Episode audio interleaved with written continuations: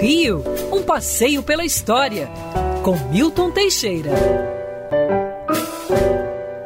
Amigo ouvinte, dia 31 de janeiro de 1961, o presidente Jânio da Silva Quadros tomava posse em Brasília. Inimigo acerbo de Juscelino Kubitschek, Jânio Quadros teve uma carreira meteórica. Prefeito de São Paulo, governador de São Paulo, candidato à presidência da República, eleito em 1960. Tudo isso num prazo de apenas 12 anos. Jânio Quadros era um intelectual, escreveu livros sobre ortografia, inclusive um dicionário e uma enciclopédia, mas era um tipo assim exótico, né? Paletó, gravata e caspa artificial, uma cara assim meio de siderado, de maluco, e não escondia que bebia pra caramba. Como bebia?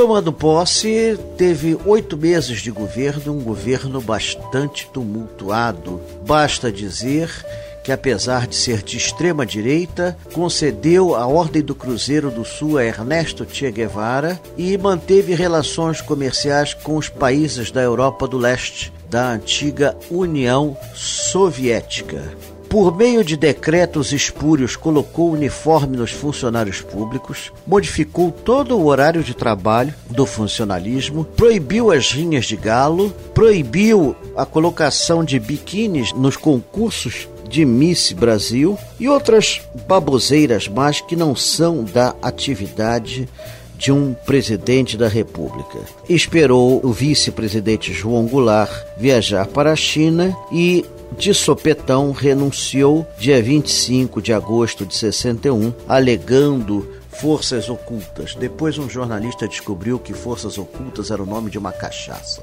O resultado é que foi um governo tumultuado que deixou o país à beira de um golpe de Estado.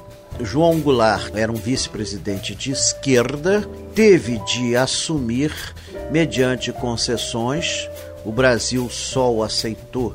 O Brasil não, a classe militar só o aceitou porque de última hora votou-se que o Brasil seria parlamentarista. O presidente existe, mas não manda, ele é só chefe de Estado, não é chefe de governo. Teríamos um primeiro-ministro, tivemos vários: Tancredo Neves, Brochado de Almeida, vê se é nome de primeiro-ministro, Afonso Arinos. Mas seja como for, foi um governo tumultuado e que levaria ao golpe de Estado de 64. Jânio Quadros depois veio a ser caçado e terminou sua carreira como começou, prefeito de São Paulo. Ao terminar seu mandato, pendurou duas chuteiras na porta, avisando que tinha deixado a vida política. Faleceu um tanto esquecido. Foi uma figura exótica, das quais tivemos muito na nossa história política. Né? Lembra muito Collor, por exemplo. Lembra muito Enéas. Bolsonaro, eram figuras assim de direita muito estranhas. Tinha frases famosas, filo porque quilo, ou então bebo porque líquido, se fosse sólido comê-lo-ia. Frase esta que Jaguar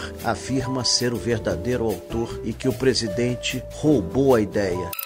Quer ouvir essa coluna novamente? É só procurar nas plataformas de streaming de áudio. Conheça mais dos podcasts da Band News FM Rio.